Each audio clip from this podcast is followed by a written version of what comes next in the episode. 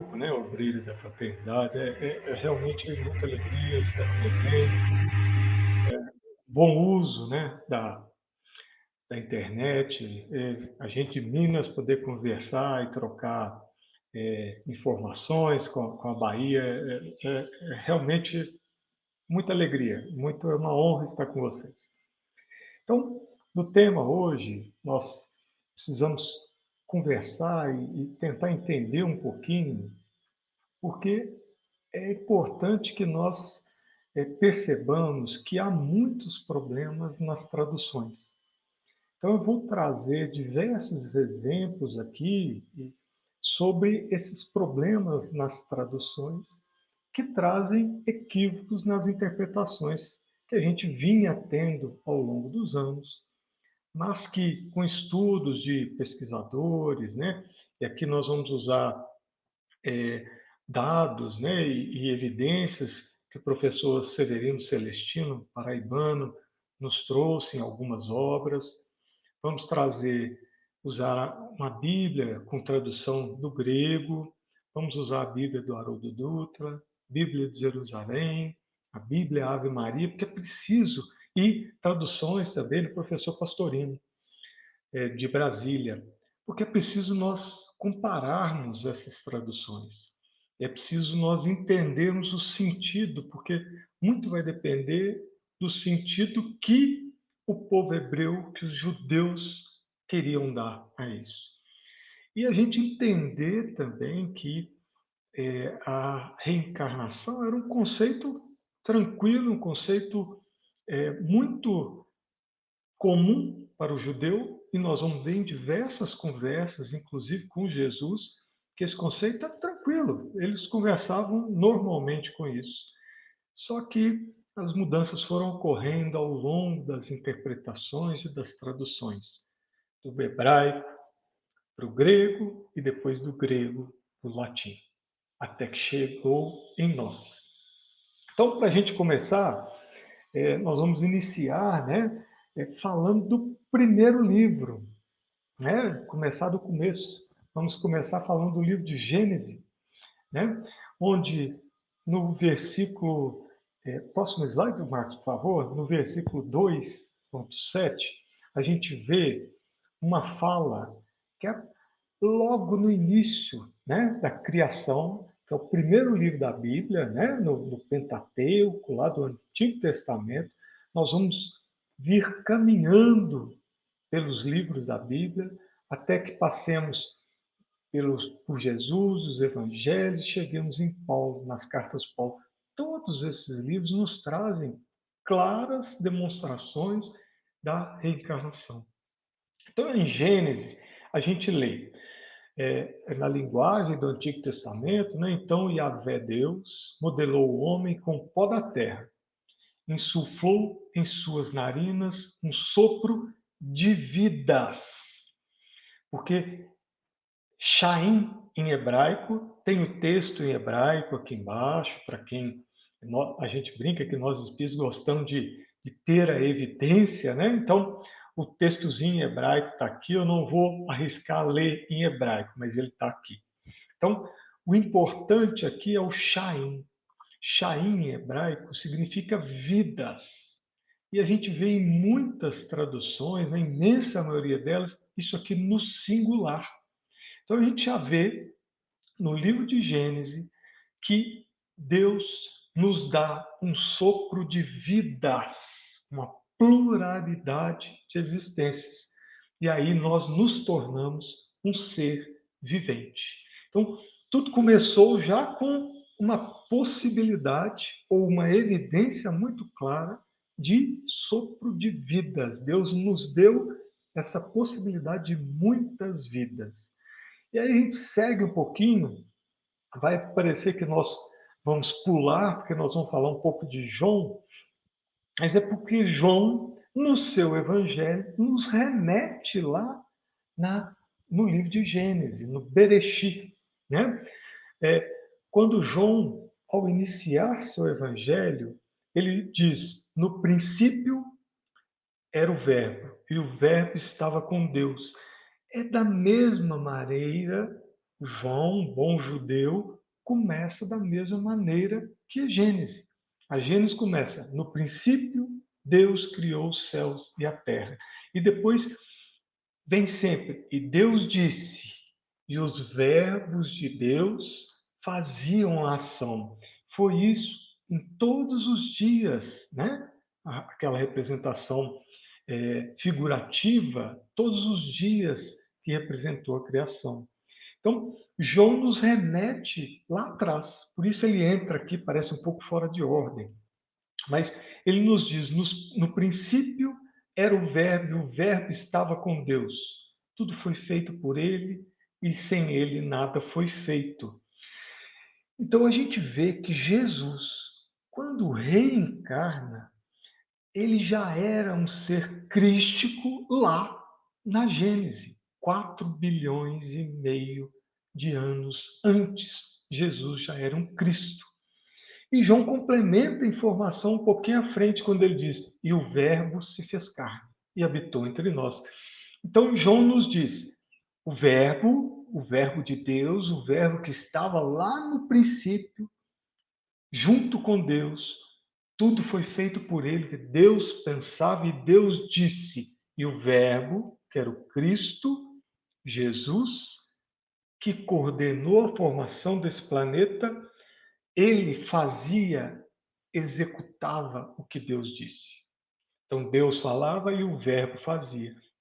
E depois esse Verbo se fez carne e é carne mesmo. Aqui a gente tem um trechinho em grego, na Bíblia grega, onde eles usam a palavra sarx, né?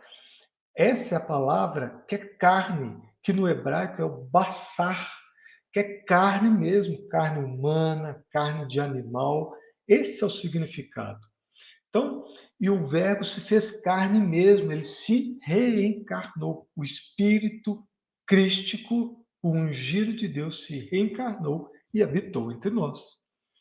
E Jesus, em sua fala, no mesmo Evangelho de João, fala para nós, já dá essa informação quando ele, no Monte das Oliveiras, pouco antes de ser entregue por Judas, né, ele, em oração, eleva o pensamento a Deus e diz: Agora glorifica-me tu, Pai, junto de ti mesmo, com a glória que eu tinha junto de ti, antes mesmo do mundo existir.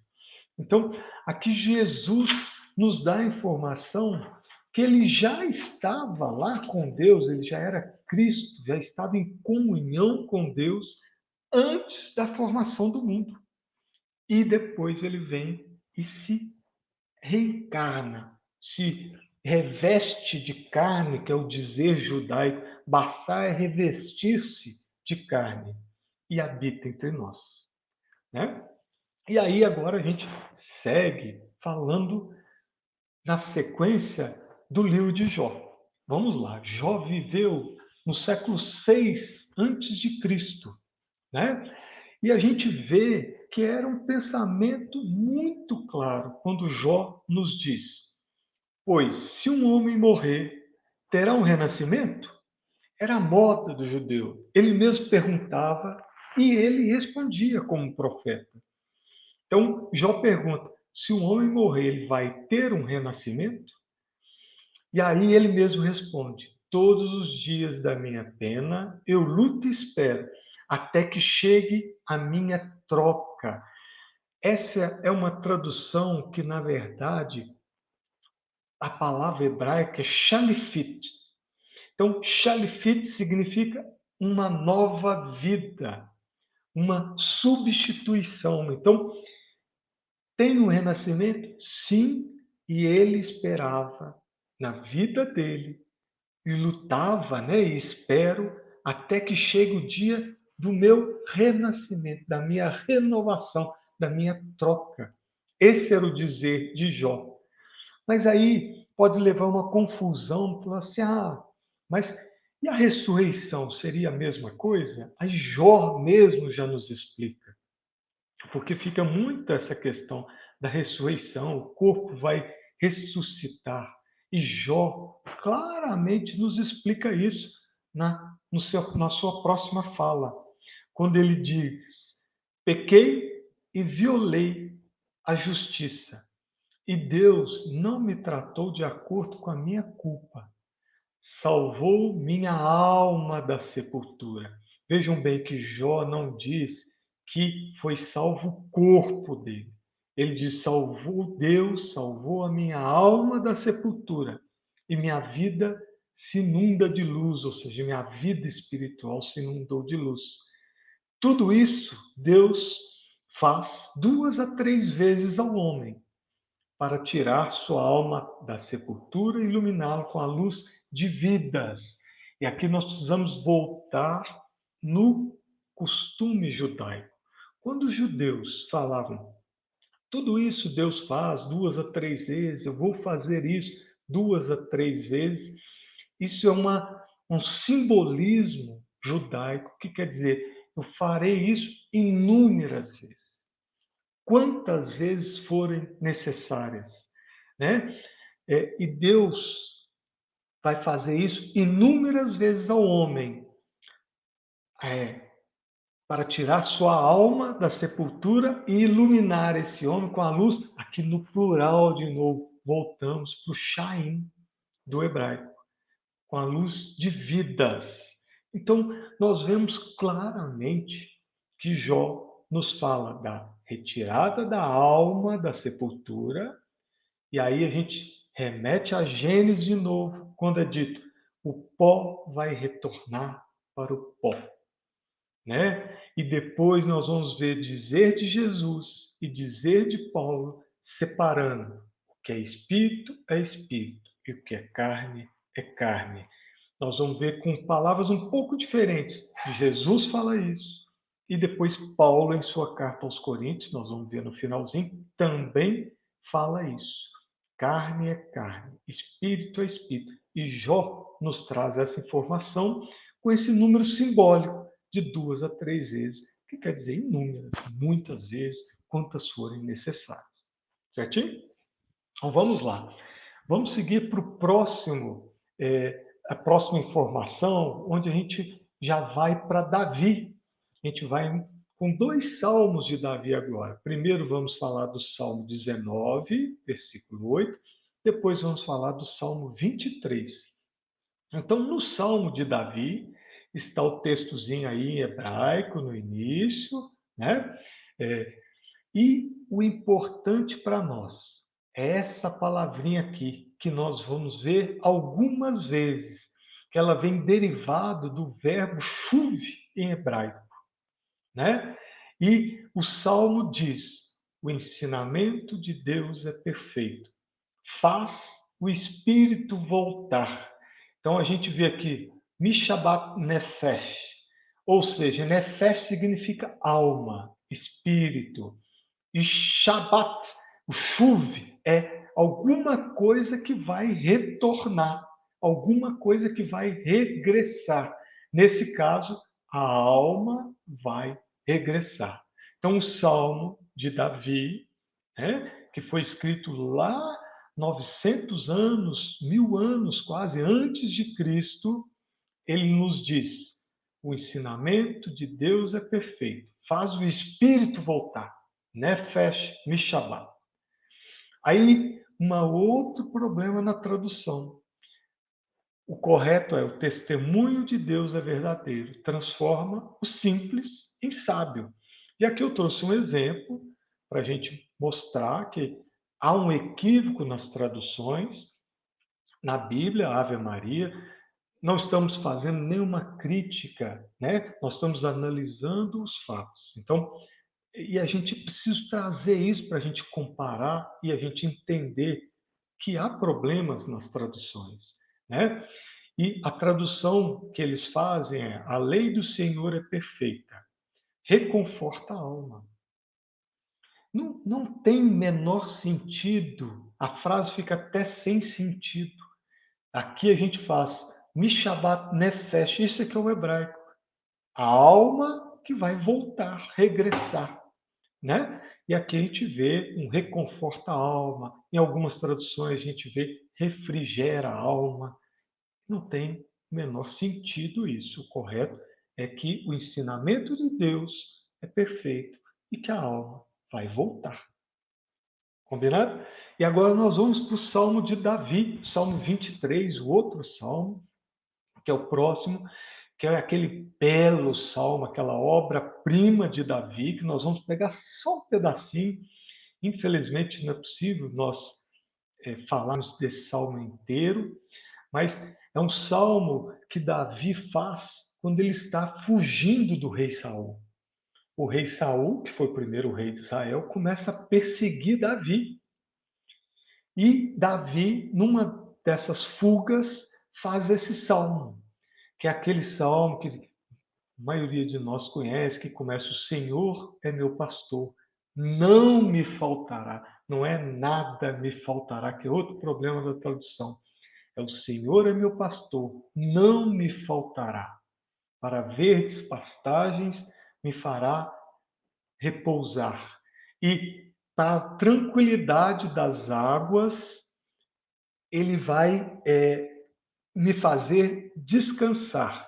E depois a gente mostra só um pouquinho aí, o, o, o, o Marcos, que é, essa é a parte onde o Saul, quer dizer, onde o rei Davi, ele põe: fará meu espírito voltar e me guiará por caminhos justos por causa do seu nome.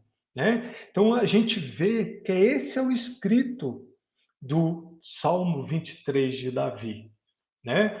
Fará meu espírito voltar e aí nós vamos ver novamente em hebraico, é, acho que o Marcos está tendo algum problema, então eu vou lendo aqui para vocês. Em hebraico a gente vê novamente o nefesh e chover, aquele mesmo verbo chuve, né?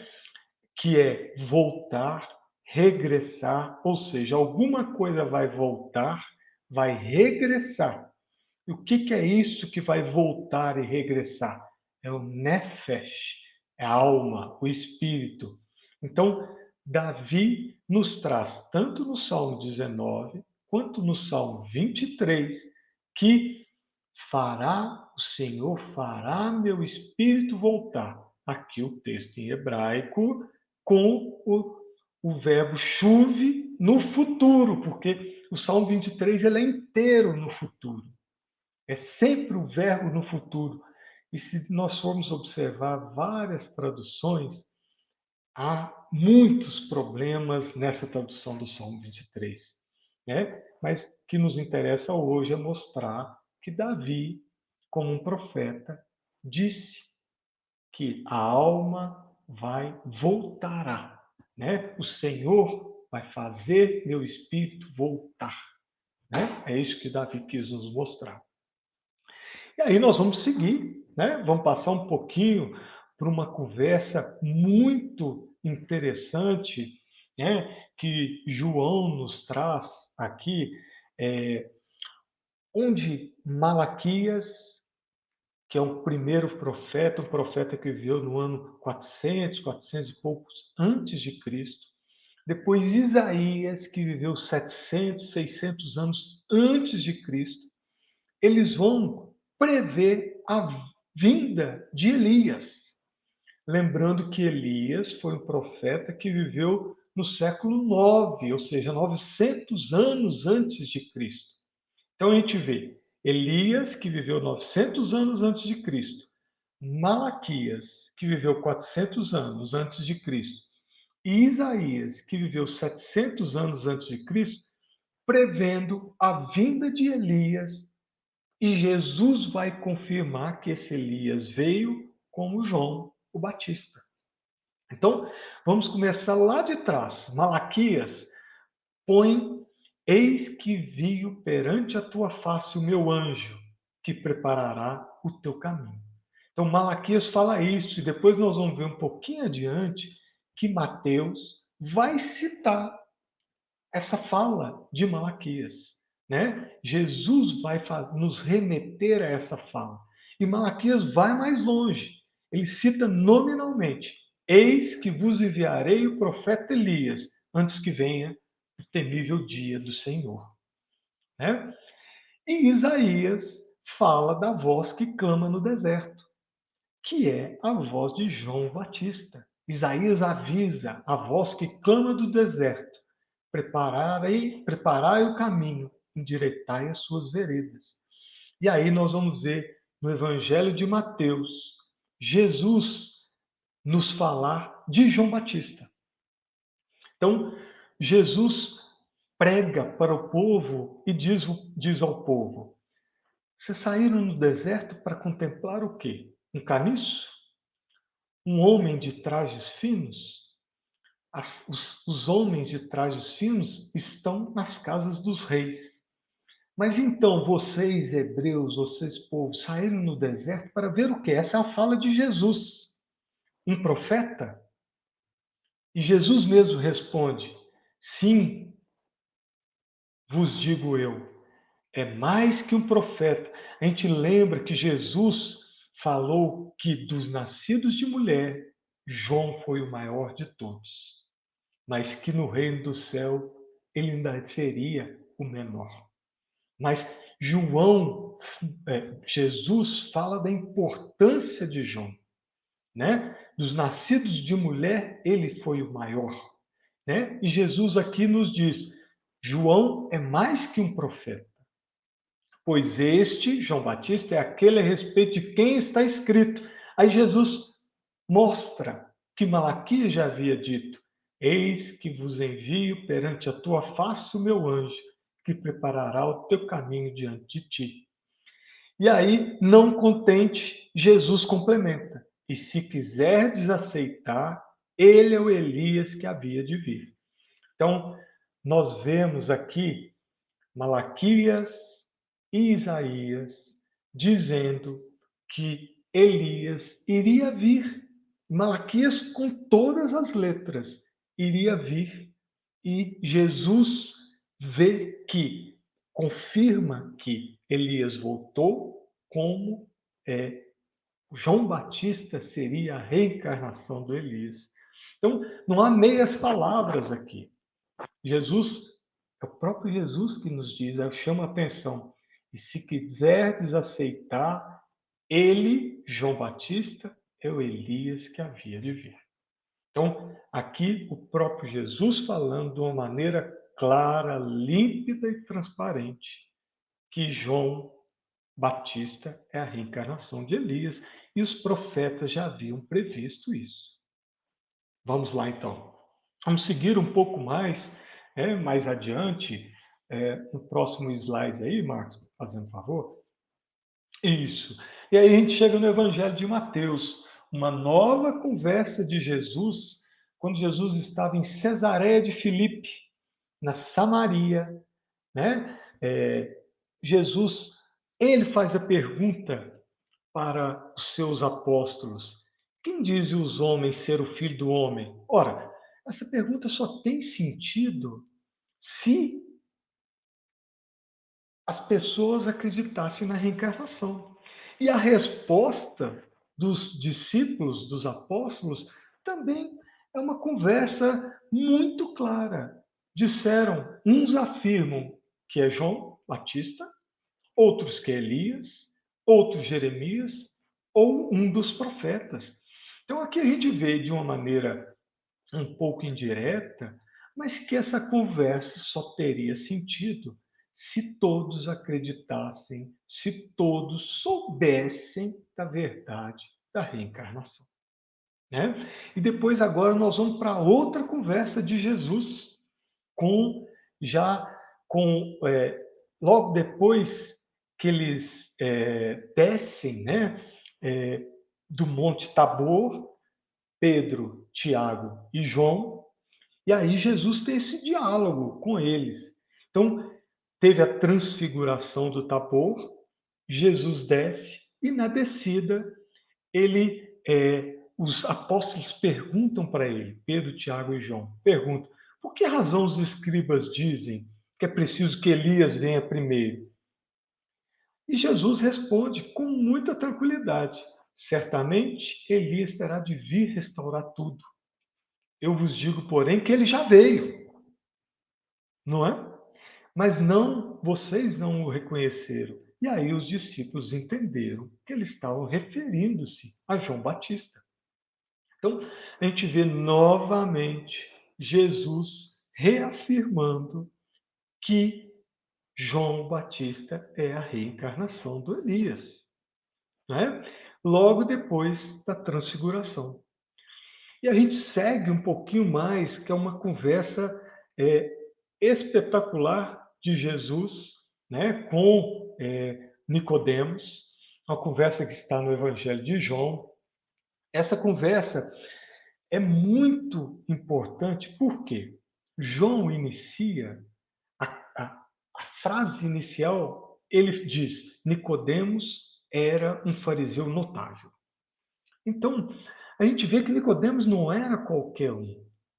Nicodemos era um fariseu, mas um fariseu notável. Um fariseu é aquele que estudou a Torá. Se nós pegarmos a palavra fariseu, fariseu significa os separados, os santos, aqueles que foram escolhidos para se dedicarem ao estudo da Torá. Então eles eram separados, escolhidos para estudarem, interpretarem a Torá. Então, João fala que Nicodemos era um fariseu notável. E para os judeus, todo judeu teria que dar ouvido aos profetas. E Jesus, apesar de muitos fariseus, né, todos os fariseus não o terem reconhecido como Messias, ele era entendido pelo menos como um profeta, né? E aí Nicodemos diz Rabi, né? com muito respeito para Jesus. E fala: Sabemos que você vem da parte de, de Deus, porque ninguém faz essas coisas que você faz se não estiver com Ele. E Jesus dá uma resposta desconcertante para Nicodemos. E que não há meias palavras também. Aqui é claro também a reencarnação onde Jesus diz a Nicodemos: Em verdade, em verdade te digo, quem não nascer de novo não pode entrar no reino de Deus. E aí alguns poderiam dizer, mas não, nascer de novo pode ser evolução espiritual, renovação do espírito, mas não. Olha como Nicodemos responde: Senhor, como pode um homem velho nascer de novo? Poderá ele entrar no ventre de sua mãe? Ou seja, essa resposta só faz sentido se ele entender, se ele entendeu que o nascer de novo é realmente renascer, ressurgir com uma nova vida, uma nova oportunidade, né? E aí Jesus responde para ele: em verdade, em verdade te digo: o que é nascido da carne é carne. O que é nascido do espírito é espírito. Vejam que essa é uma ideia que Jó já trouxe quando disse que Deus retirou a alma da sepultura. Não retirou o corpo, retirou a alma da sepultura. Jó trouxe essa informação. E aqui o próprio Cristo diz o que é carne é carne. Ou seja, o que é matéria é matéria. O que é espírito é espírito. E Paulo depois vai nos dizer isso, quando ele diz na sua carta que carne e sangue não entrarão no reino dos céus. Então, aqui fica claro que uma coisa é o corpo físico que vai voltar ao pó. A outra coisa é o nefesh, a alma, o espírito, que é vai viver, é imortal e depois vai voltar quantas vezes forem necessárias. É, e aí Jesus, como se não tivesse ficado muito claro, por enquanto Jesus diz para ele: Admires eu de te dizer, é necessário, vos é necessário nascer de novo. Então, como se já não tivesse claro, Jesus vai e complementa. Vos é necessário, não falou só para Nicodemo, é necessário para você. Ele usou no plural. É necessário para todos vocês nascerem de novo, renascerem em uma nova oportunidade. Né? E aí nós seguimos, depois da conversa com o Nicodemos, nós vamos passar por um outro episódio de Jesus, quando ele cria, um, ele cura um cego de nascença. E aqui o termo mais importante é essa nascença. Por quê? Nasceu cego. E a pergunta dos discípulos é muito clara. Rabi, quem pecou? Ele ou seus genitores, para que fosse gerado cego? Então, eles sabiam. Isso aqui é uma. Eles sabiam da lei de causa e efeito. Eles estão perguntando para Jesus: quem errou? Ele ou os pais? E se ele errou, e nós vamos ver que é ele que errou, que não são os pais que erraram, porque nós vamos trazer a explicação do livro do Êxodo e também de Ezequiel, logo abaixo, que é, o erro dos filhos não afeta os pais e o do pai também não afeta o filho. Então, quem pecou, quem errou, foi ele. Ele errou e, na lei de causa e efeito, na justiça divina, ele nasceu cego. Então, a resposta, a pergunta é isso. Os apóstolos estão perguntando isso. E aí, a gente precisa entender como é que essa história dos pais, por que que isso, essa pergunta tem sentido para o povo hebreu? Porque havia um ditado no povo hebreu que dizia que os pais comeram uvas verdes e os filhos nasceram com dentes embotados. Ezequiel trouxe isso. E Ezequiel chama a atenção deles. Quando Ezequiel diz: Jamais direis isso novamente em Israel. E aí Ezequiel ensina: sim, a pessoa que peca é a que morre.